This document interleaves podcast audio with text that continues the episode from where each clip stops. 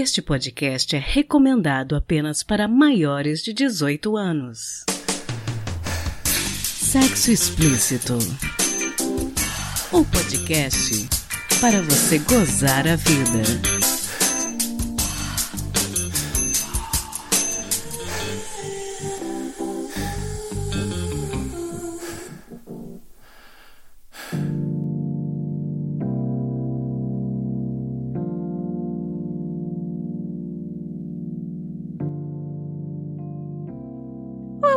Taradinhos, tudo bem com vocês? Outubro acabou e chegamos em novembro e eu não podia deixar de falar do Novembro Azul, campanha de conscientização dirigida especialmente aos homens, com ênfase na prevenção e no diagnóstico precoce do câncer de próstata. O câncer de próstata é a causa de morte de 28,6% da população masculina que desenvolve tumores malignos. No Brasil, um homem morre a cada 38 minutos devido ao câncer de próstata, segundo dados mais recentes do Instituto Nacional do Câncer. Infelizmente, isso acontece muito devido à cultura machista da nossa sociedade, que incentiva o autocuidado entre mulheres e propaga entre homens o pensamento absurdo de que eles não devem ir ao médico e nem devem se preocupar com a própria saúde. Essa cultura machista é tão forte que, infelizmente, muitos só procuram ajuda quando a situação já é muito grave. No episódio de hoje, eu decidi proporcionar aos meus ouvintes a oportunidade de irem ao urologista e perguntarem dúvidas que eles sempre quiseram saber sobre o pênis e outros assuntos relacionados. Obviamente, a opinião do Dr. Giovânio não substitui uma consulta face a face com um especialista. Esse bate-papo também não tem a pretensão de esgotar alguns dos assuntos discutidos, mas eu acredito que seja um bom começo de conversa. Os ouvintes mandaram as suas dúvidas pelo Twitter, Instagram e anonimamente pelo Curious Cat do podcast. Mais uma vez eu preciso agradecer a Tatiane Generali do Sexo Sem Dúvida por fazer a ponte com o Dr. Giovanni. Muito obrigada, Tatiane. Queria esclarecer também que a minha conversa com o especialista acabou sendo mais direcionada aos homens cis, especialmente porque as pesquisas mostram que eles são os que têm maior dificuldade de dialogar sobre saúde, lidar com aspectos de higiene e são muito impactados pela masculinidade tóxica da sociedade brasileira. Mas a maior parte do que nós conversamos serve também para pessoas com pênis em geral. Então, desculpem se a minha entrevista acabou ficando muito heteronormativa. Eu sou uma pessoa em processo de desconstrução e peço desculpas. Não posso deixar de lembrar a vocês que o podcast possui três planos de assinatura ativos em picpay.me barra sexo explícito nos valores de 1, 5 e 10 reais. Se você acredita em nosso trabalho em valorizar mulheres podcasters, assine!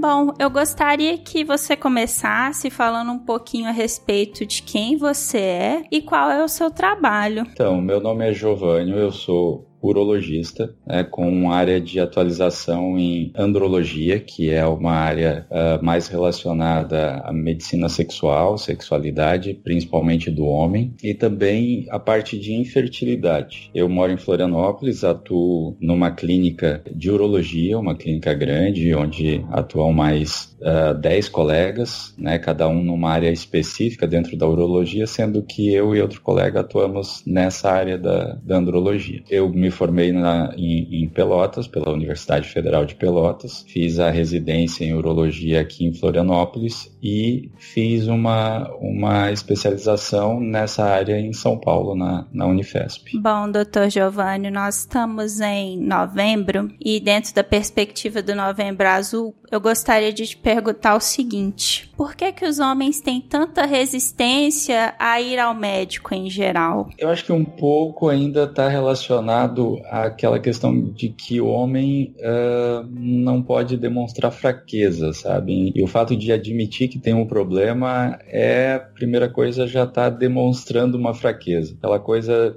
desde criança de que homem não pode chorar, homem não pode reclamar dos meninos, né, que ficam ouvindo isso o tempo todo, tem que ser fortes. Então eu acho que isso acaba sendo levado para a vida adulta e nisso as mulheres acabam ganhando, ganhando bastante, porque acabam se cuidando mais, né, porque não tem essa de, de ter que se fazer de fortes. Então as mulheres, ao primeiro sinal, ao primeiro sintoma que elas já percebem, elas já buscam ajuda, buscam aos médicos, elas conversam muito entre si, né, sobre os problemas, então isso ajuda a trocar experiência, a trocar é, figurinha, como se diz, mas nos homens é bem, bem difícil disso acontecer, tanto é que tem problemas comuns entre os homens e que a grande maioria dos homens nunca ouviram falar, justamente por isso, porque os homens não costumam expor para os outros homens, né, para os amigos, para os parentes, os seus problemas pessoais, é, principalmente quando está relacionado à parte urológica lógica né, problemas relacionados ao órgão sexual, e isso acaba sendo, sendo levado para a vida adulta. Mas eu acredito que, que seja por causa disso. Isso é a gente vê no dia a dia no consultório realmente essa questão. E falando um pouquinho, né, desse dia a dia no consultório, quais os problemas, né, que são relatados com mais frequência pelos seus pacientes do sexo masculino? Então, como eu, eu falei anteriormente, eu atuo mais na área de uh, andrologia. Então, o que eu mais atendo são as disfunções sexuais. A disfunção erétil é disparado o mais comum, realmente é o nosso dia a dia. Entre eh, e depois disso vem outros problemas. A ejaculação precoce é um problema relativamente comum também.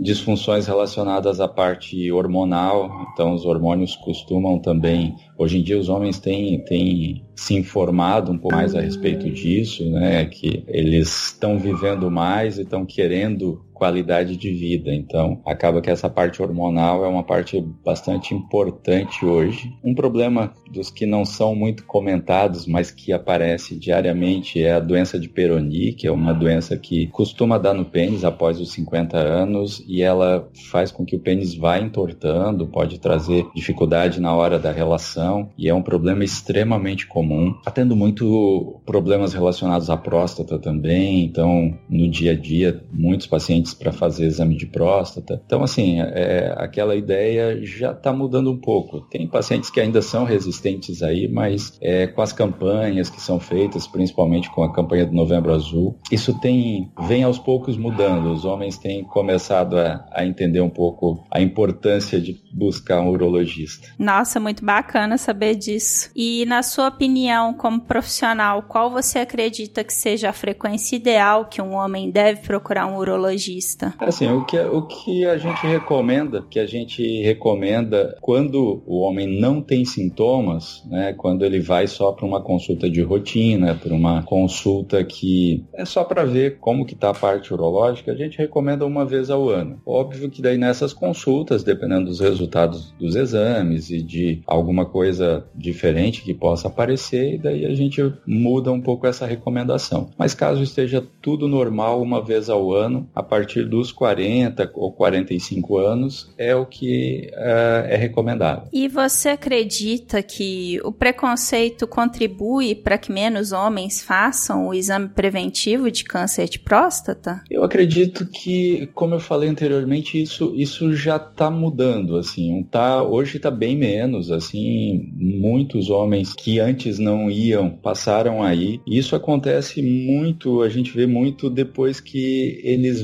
veem algum caso próximo a eles uh, acontecer, por exemplo, com um parente ou com um amigo que teve câncer de próstata, daí eles veem que, que realmente pode acontecer com eles também, né? Eles veem a, o problema chegar um pouco mais próximo deles. E isso assusta a ponto deles perderem essa, esse preconceito, né? Do medo ser, ser maior do que o preconceito. Então, isso, isso a gente vê já mudar, mas ainda existe ainda existe, não tenha dúvida. Mas felizmente está mudando, está mudando assim. Os pacientes que vão ao consultório, eles já sabem que provavelmente vão ter que fazer é, exames, vão ter que fazer exame de toque, vão ter que se despir de alguns preconceitos para que uh, seja feita uma avaliação. Então acaba que aqueles que vão, eles já estão com a cabeça um pouco mais aberta. Né? Interessante você falar disso. Eu também estava pensando um pouco aqui, né? Existe existe essa dificuldade de comunicação entre homens? E com relação a sexo, por que que você acredita que exista a dificuldade de ter uma conversa mais adulta, um bate-papo mais sincero, que vá além das brincadeiras de sempre? É, eu acredito que seja por causa dessa questão de que o sexo para o homem é os problemas sexuais, né, disfunção erétil, ejaculação precoce, diminuição da libido, sejam problemas que possam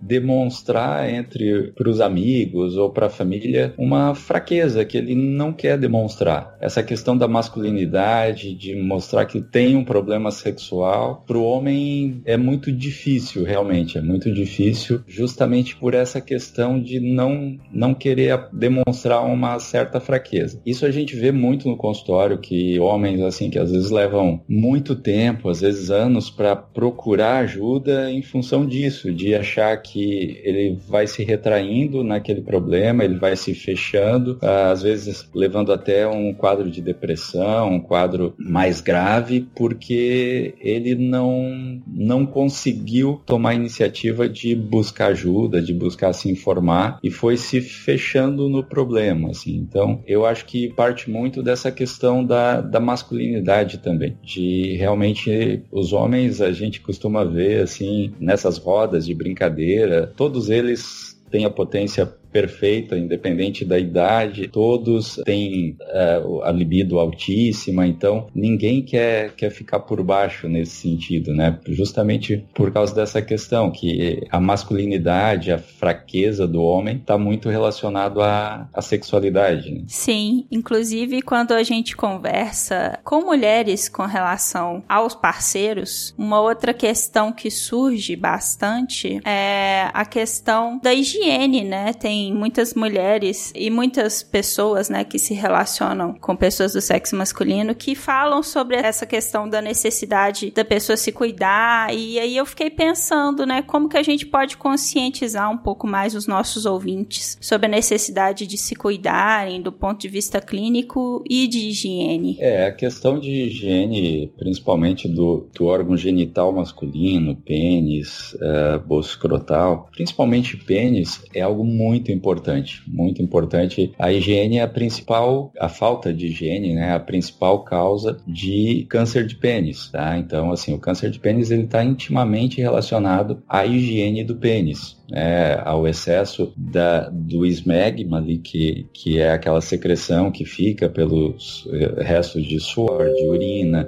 é, descamação da pele. Então, essa substância ela é altamente cancerígena e o acúmulo dela ali na volta do pênis, sem ter uma boa higiene diária, pode favorecer o câncer de pênis. Tanto é que a gente tem índices de câncer de pênis no Brasil em algumas regiões, principalmente regiões mais, mais isoladas, onde é, a informação ela é bastante restrita, são, são bastante altos assim. E no mundo a gente vê uma, uma, uma diferença muito grande, principalmente em países onde a circuncisão ela é um procedimento obrigatório, como na, nos países que tem muitos judeus, é, o índice de câncer de pênis cai bastante, porque a circuncisão ela se torna é, um facilitador da higiene do pênis, né? O, o, retirar o excesso de pele faz com que a higiene fique muito mais fácil, muito mais completa. Então a gente vê essa diferença de, de câncer de pênis entre os homens é muito muito diferente entre regiões. Então assim, se pegar Uh, no Brasil, por exemplo, os, os estados do norte e nordeste são os estados onde tem muito mais câncer de pênis do que sul e sudeste. É, mas a gente vê casos aqui também, mas realmente são casos de pessoas que moram mais no interior, mais afastados e que não têm tanto acesso à informação. É,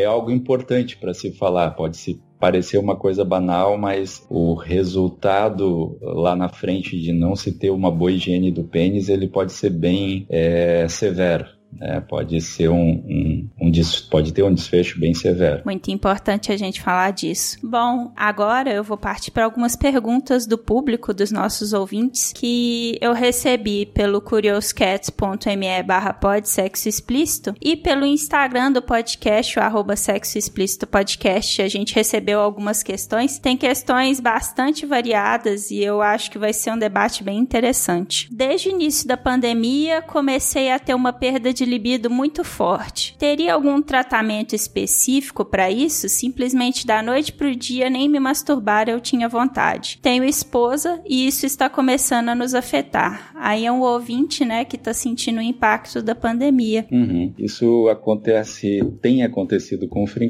com frequência no consultório desde o início da pandemia. Pacientes aumentou muito a busca de pacientes com dificuldade sexual, principalmente em consideração a essa a esse início abrupto, isso tem muito mais, é um fator muito mais psicológico, porque a pandemia trouxe uma mudança na vida de todo mundo que normalmente gerou bastante ansiedade, bastante estresse, né? A vida do casal mudou completamente. Esse casal só se via à noite, passou a ficar o dia inteiro junto, e isso acabou de uma maneira ou outra afetando a questão dos filhos também, acabou afetando a vida sexual. Essas questões, elas têm sido bastante trabalhadas ou com os terapeutas sexuais, né, com os psicólogos ou com psiquiatras que trabalham com terapia sexual. Isso assim, do ponto de vista físico, orgânico, não deve deve ter tido nenhuma mudança, já que foi um início tão abrupto assim. Mas uh, o meu conselho para ele seria buscar um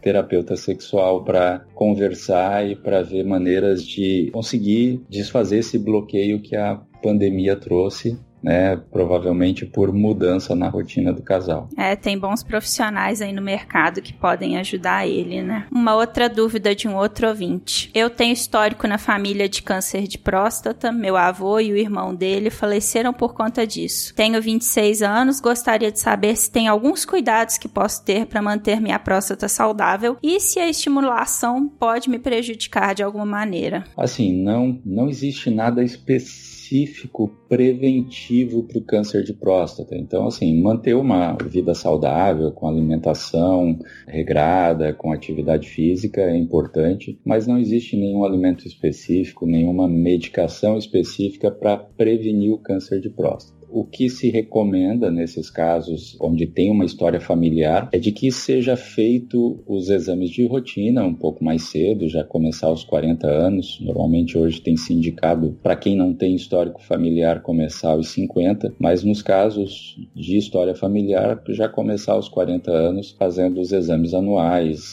exame de toque, exame de PSA, uh, ultrassom da próstata. Essas são as, as recomendações. Bom, um outro ouvinte, ele já foi um pouco mais genérico. Ele falou que ele queria saber um pouco mais sobre ejaculação precoce. Ele não especificou, assim, exatamente o que, que ele queria saber, mas só falou que ele queria saber um pouco mais. Certo. A ejaculação precoce, depois da disfunção erétil, ela é o problema mais comum no consultório. Alguns dizem que ela é o problema sexual mais comum, porque diferente da disfunção erétil, ela atinge os homens em qualquer idade da vida, né? Desde a primeira relação sexual até o final da vida. É, boa parte dos homens que têm ejaculação precoce vão ter. Já a disfunção erétil, ela acontece, não acontece ao longo da vida toda. E então a ejaculação precoce, em muitos casos, ela acaba se tornando, em muitos, muitos censos, ela acaba se tornando a disfunção sexual mais comum. Ela normalmente acontece por uma sensibilidade maior do pênis, tá? Embora muitos pacientes e muitas pessoas acreditem que ela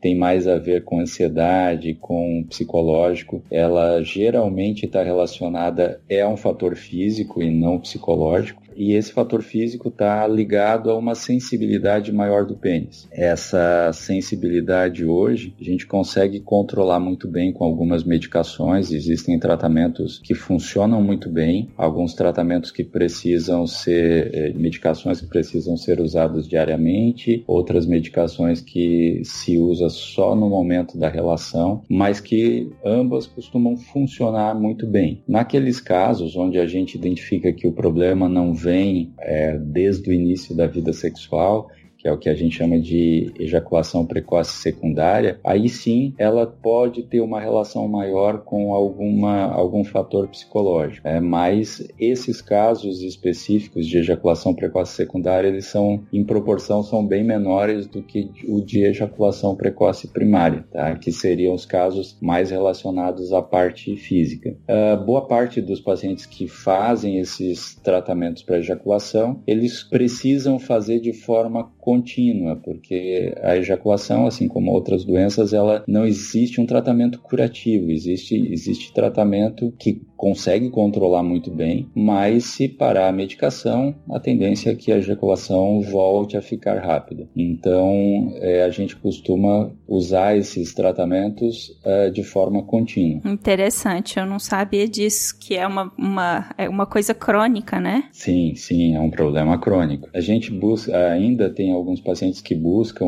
às vezes, algum procedimento cirúrgico, como fazer a circuncisão, e hoje já está já está bem bem definido que a circuncisão não melhora ejaculação precoce. É, não é mais indicado fazer circuncisão para ter uma melhora da ejaculação precoce, coisa que se fazia antigamente, mas hoje não é mais indicado fazer, porque boa parte dos pacientes que fazem não melhora. Então o tratamento é medicamentoso mesmo. Bom, um outro ouvinte fez uma pergunta relacionada às glândulas Tyson. Ele quer saber se vale a pena retirá-las por estética. É, as glândulas de Tyson, elas são glândulas que ficam na, na coroa da, da glande, né, da cabeça do pênis, na volta da cabeça, e em alguns homens elas se, se desenvolvem muito, elas ficam realmente bastante salientes. Isso assim, é, do ponto de vista é, fisiológico e funcional, não muda nada para o homem. A questão realmente é estética que alguns homens acabam se incomodando muito com ela, porque principalmente aqueles homens solteiros que não têm uma parceira fixa, porque elas em alguns casos, quando elas se desenvolvem muito, elas ficam muito semelhantes ao HPV, a, a verruga de HPV. E isso às vezes gera um certo constrangimento e até uma certa atenção da, da parceira ou do parceiro. E então os homens começam a sentir que a necessidade de removê-las. A remoção é bastante simples, é feito com uma cauterização, ela se remove muito bem. Então, assim, se está incomodando o paciente, vale a pena. Realmente vale a pena porque isso vai não vai ter nenhuma, nenhuma consequência a remoção delas e vai trazer um, uma tranquilidade, uma, um maior conforto para ele na hora da relação. Bacana. Aí, nesse caso, a pessoa procura o urologista para essa cirurgia? Exatamente. O urologista que faz essa remoção, que é feito ambulatorial, é feito com anestesia local. Então é, é bastante simples realmente e, e, não traz nenhuma, nenhuma grande consequência. Assim. Então, se está incomodando, vale a pena retirar. Assim. Interessante. Bom, a próxima pergunta do ouvinte perguntando o seguinte: se ISTs e Gardnerella não apresentam sintomas no pênis? Assim, a Gardnerella é uma bactéria que realmente é muito difícil, mesmo que a mulher tenha, é muito difícil de passar para o homem. Assim, é uma bactéria que a gente, se eu disser que em, em, quase 20 anos de consultório, eu nunca identifiquei em um paciente. Realmente ela não causa sintomas e é muito difícil se, se contrair através de relação sexual. Então, é correto realmente isso. Bom, uma outra pergunta de uma pessoa, é, não sei se do sexo masculino ou feminino, pessoa perguntando por que de manhã especificamente o pênis fica ereto? Na verdade, assim, isso é uma, é uma ereção fisiológica, né? É algo involuntário do homem. Isso acontece. A gente à noite, enquanto está dormindo, a gente tem algumas ereções, é, os homens têm algumas ereções durante o sono que são fisiológicas, são para manter a oxigenação do, do pênis, isso é tudo fisiológico. A questão da, da urina com a bexiga cheia, principalmente de manhã cedo, quando acorda com a bexiga cheia, ela tem muito a ver com um reflexo? A, a, a, distensão da musculatura da bexiga ela causa um, um, reflexo neurológico que vai até a medula e isso volta fazendo, é, relaxando também os corpos cavernosos e fazendo com que eles encham de sangue. Então, tanto é que normalmente quando se vai esvaziar a bexiga, a ereção automaticamente já vai embora também. Então, isso é um reflexo fisiológico do nosso organismo, mas não tem nenhuma, nenhuma razão especial para isso. São questões fisiológicas. Uma ouvinte, a dúvida dela achei até interessante. Ela manifestou o seguinte: sempre tive dúvida se existe sabonete para pênis, tal qual sabonetes íntimos para as mulheres. Como podemos ensinar os meninos a lavar a ferramenta direitinho? É, não, assim, a princípio não existe nenhum sabonete específico para o pênis, como existe para a mulher. A questão ali, a mulher tem muito a ver porque a, a vagina tem é, os lactobacilos, né, tem um pH específico, então o sabonete ele, ele teria que manter esse pH, ajustar, por isso a existência de sabonetes íntimos para mulher. O pênis, como já é um órgão que é praticamente tudo externo, tudo aparente, acaba que não há necessidade de ter essa, esse sabonete específico para o pênis e por isso não existe. O grande detalhe da, da higiene que, que deve ser ensinado para os meninos é realmente a questão naqueles que não fizeram a circuncisão de retrair o prepúcio, lavar muito bem a glande e por dentro do prepúcio e antes da, de colocar roupa, né, na hora de secar, secar muito bem também por baixo do prepúcio. Né? Então, lavar e secar bem são os, as indicações mais importantes, assim, porque essa, esse excesso de umidade ali por debaixo da, do prepúcio, entre o prepúcio, prepúcio e, a, e a glande, é o que favorece muito o aparecimento, às vezes, de micose, de fungos ali na região. Essa rotina de baixar a pele, lavar e secar bem é importante. E ainda um pouco dentro, né, desse assunto, eu recebi uma pergunta que é a seguinte: homens que não removeram prepúcio jovens podem remover mais tarde? Há alguma contraindicação? Não, na verdade, o prepúcio ele pode ser removido a qualquer momento durante a vida do homem. É aqui como como a gente não tem a questão religiosa, né? Por exemplo, aqui em Florianópolis é, tem bem poucos judeus. Muito dificilmente os homens removem na infância ou na adolescência. A grande maioria dos pacientes que buscam a gente para remover já são pacientes que estão começando a vida sexual, né? Ou já são mais velhos, uh, adulto jovem ou até de mais idade, que começam a ter esses problemas, principalmente relacionados a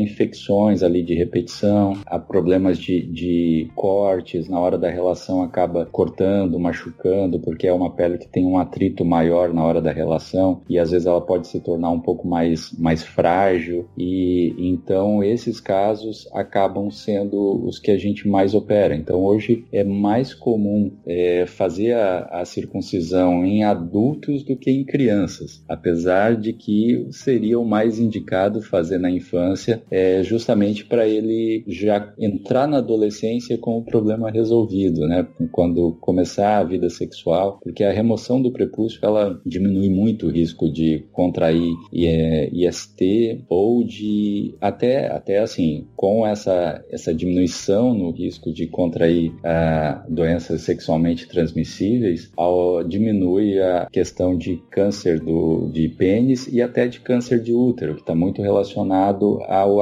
HPV, né? Que é uma DST das mais comuns hoje entre os, os jovens. Então, a remoção da pele na infância ajudaria já bastante. Ou na adolescência, é, mas ela pode ser feita a qualquer momento é, que começar a incomodar, que ele sentir necessidade de remover, pode ser feito e o resultado é, é o mesmo. Esse mesmo ouvinte fez uma outra pergunta que eu achei curiosa. Ele disse o seguinte: existem pênis com diferentes diâmetros na base e na.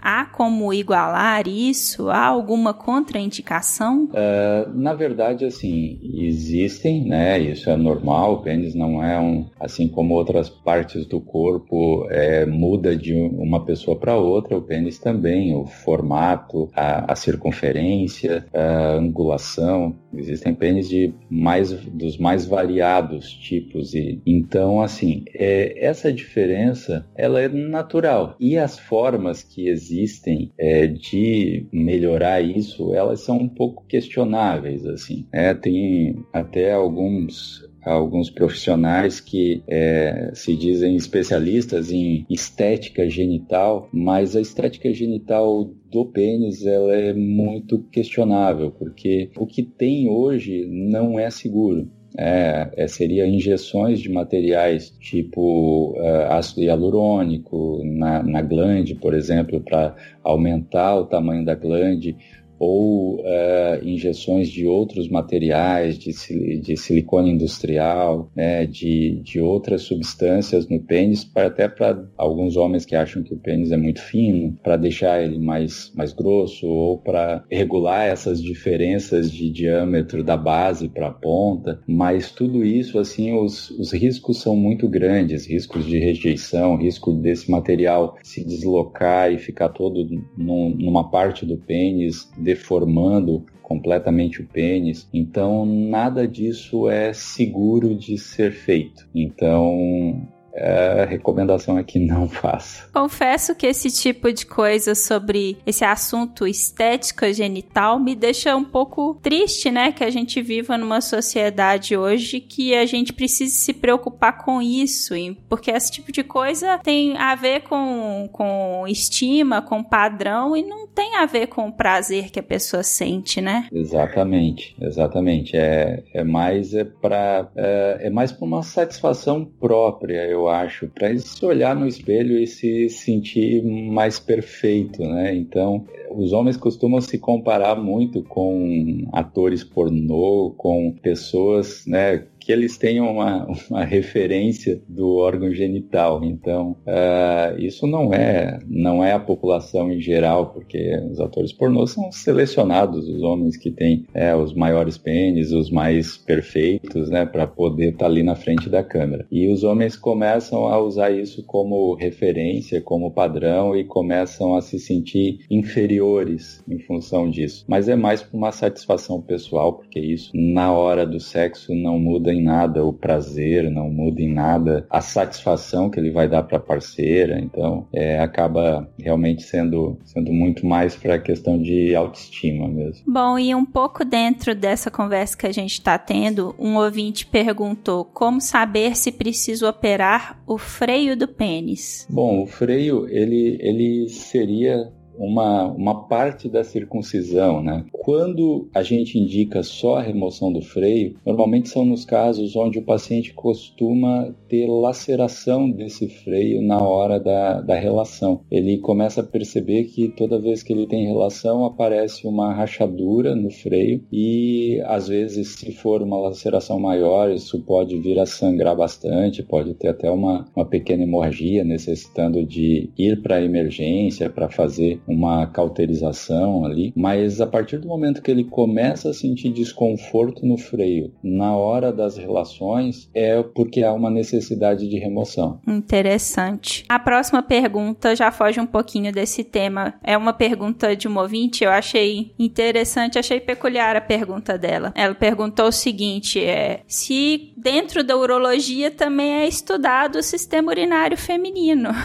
sim, sim. O urologista, ele na verdade, o sistema urinário ele é praticamente igual do homem e da mulher, né? Então, assim, o urologista é especializado em tratar do aparelho urinário tanto do homem quanto da mulher. Existe, inclusive, né, como uma, uma sub-área dentro da urologia, urologia ginecológica, né, ou uroginecologia, que é justamente esse, esse profissional que, urologista, que cuida mais da parte da mulher, principalmente é, das questões relacionadas à micção, como incontinência urinária, essas questões, tem, tem outros problemas mais peculiares também, que são, são mais é, relacionados à mulher, como cistite intersticial, ou essas uh, infecções urinárias de repetição. Então, isso existe um, um, profissional dentro da urologia capaz de realmente atender e resolver muito bem esses casos das mulheres. Mas é, a parte urinária, o urologista trata tanto o homem quanto da mulher. Isso, isso assim, realmente muita gente não sabe disso, tanto é que é, é comum, às vezes, no consultório, pessoas se espantarem por ter mulher esperando na, na sala de espera da clínica, aguardando para consultar com o urologista. Então, muitas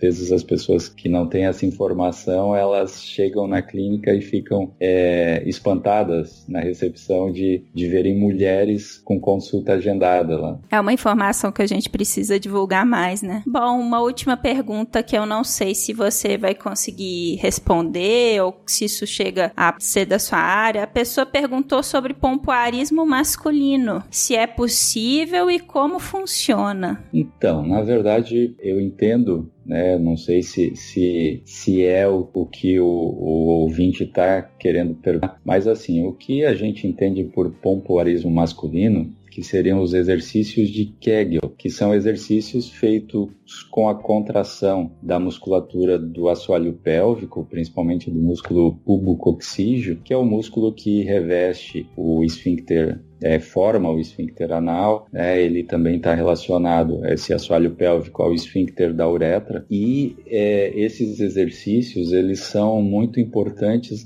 para ajudar, principalmente os pacientes que fizeram cirurgia de próstata e que ficaram com algum grau de incontinência urinária, a melhorar, a refazer essa musculatura, treinar essa musculatura, para que é, amenize esse, esse quadro de incontinência. Esses exercícios também também são usados uh, frequentemente para o homem ter uma, uma, uma sensibilidade maior, ter uma percepção melhor desses músculos da pelvis e também pode ajudar a, em casos de disfunção erétil e de ejaculação precoce. Então, o que é entendido por pompoarismo masculino realmente são esses exercícios que constituem na contração dessa musculatura. Principalmente, é, a gente sempre orienta o paciente como ele fosse fazer uma contração para segurar as fezes. Então, essas contrações repetidas né, do, do esfíncter do ânus, elas ajudam em toda essa musculatura da pelve e vai ajudar também na retenção da urina e nesses outros, nessas outras questões também comuns. Os fisioterapeutas que trabalham com fisioterapia pélvica estimular os pacientes a fazer esse tipo de exercício, que é o que a gente entende como pompoarismo. Não sei se,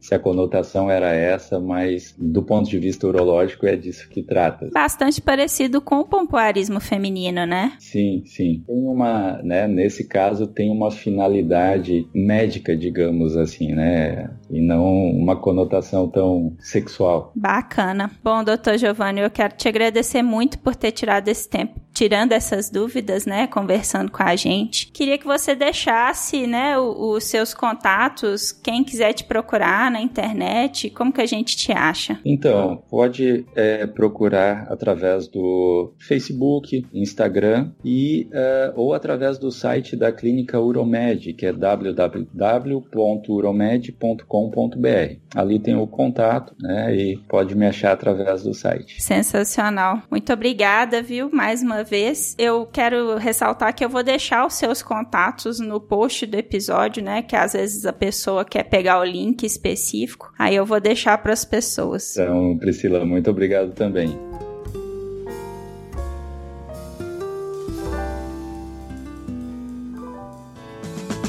Se toca.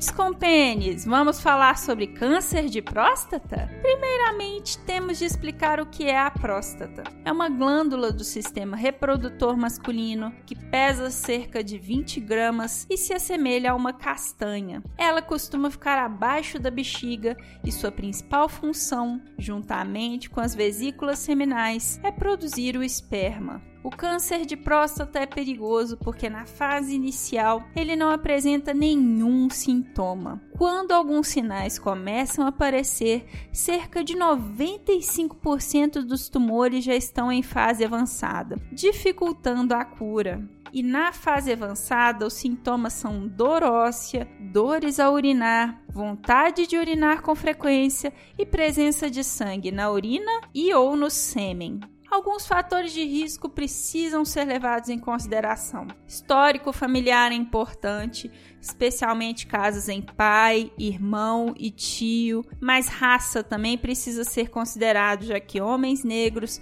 sofrem maior incidência desse tipo de câncer. A obesidade também é um fator de risco. A única forma de garantir a cura do câncer de próstata é o diagnóstico precoce. Homens a partir dos 45 anos com fatores de risco ou 50 anos sem estes fatores devem ir ao urologista para conversar sobre o exame de toque retal que permite ao médico avaliar alterações da glândula, como endurecimento e presença de nódulos suspeitos cerca de 20% dos pacientes com câncer de próstata são diagnosticados somente pela alteração no toque retal. Outros exames poderão ser solicitados se houver suspeita de câncer de próstata, como as biópsias, que retiram fragmentos da próstata para análise, guiadas pelo ultrassom. Então, não dê bobeira, isso não é brincadeira. Pensa na sua família, nos seus amigos, no tanto que você ainda tem para viver. Faz o exame preventivo rapidinho. Consulta urologista, é uma prática muito simples, perto do que um câncer pode causar.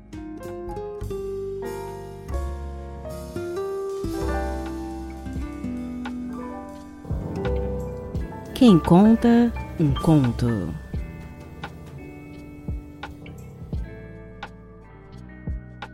O conto que vocês vão ouvir agora foi narrado pelo nosso querido ouvinte João Marcelo Ferraz, que tem formação em rádio e TV e caprichou na interpretação. Obrigada, João! O texto é do Instagram, arroba contos e confissões.69, que é um perfil que não existe mais ou mudou de nome, não tenho certeza. De qualquer forma, acho que vocês vão gostar. Depois de um episódio com discussões bastante sérias e que demandam atenção, esse aqui é um convite para vocês relaxarem. Aproveitem!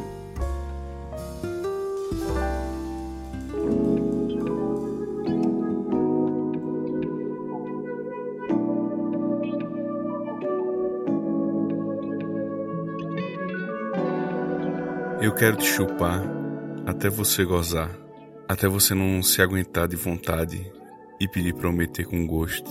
E o líquido que sai da sua buceta Quero me lambuzar todo, como naquela última vez que eu engoli tudo e ainda pedi mais.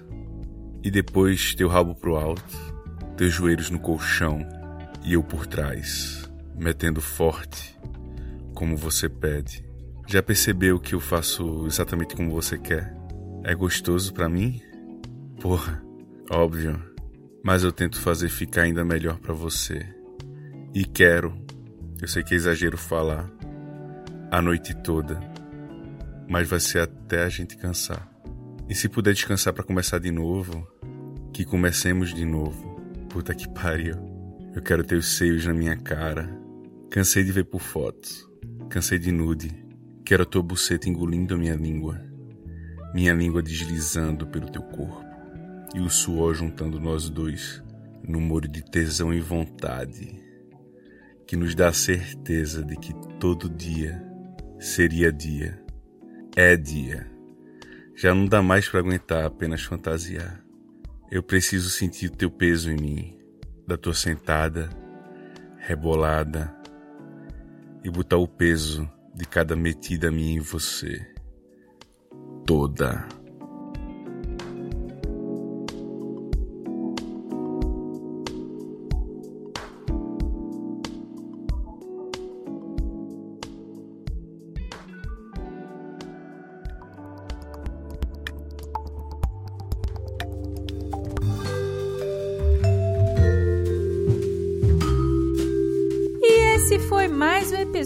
Podcast Sexo Explícito. Foi bom para você? Com a edição e vinhetas da cafeína do podcast Papo Delas, eu me despeço, lembrando que todas as informações sobre esse e os demais episódios estão em sexoexplicitopodcast.com.br. Nosso site é o melhor lugar para você ouvir o nosso podcast. Lembra você também dos nossos planos de assinatura em picpay.me barra sexo explícito. Invista em mulheres podcasters. Esse mês eu preciso agradecer a Mariana Forster, Magnum Leno, Tabata Lima, Guilherme Fioroto, José Victor de Macedo e Cíntia Barbosa Duarte por serem meus contribuintes no PicPay. Obrigada demais por apoiarem uma mulher podcaster. E estamos no Instagram no arroba Sexo Explícito Podcast. E o nosso grupo de Telegram agora é fechado, só para ouvintes. Se quiser participar, me manda um e-mail, sexoexplicitopodcast.gmail.com ou uma mensagem no Instagram arroba Sexo Explícito Podcast. E você também pode me ouvir em qualquer agregador de podcast de sua preferência, além de Deezer, iTunes, Google Podcast e também no YouTube. E aí, o que você está esperando? Bora gozar a vida? Beijo!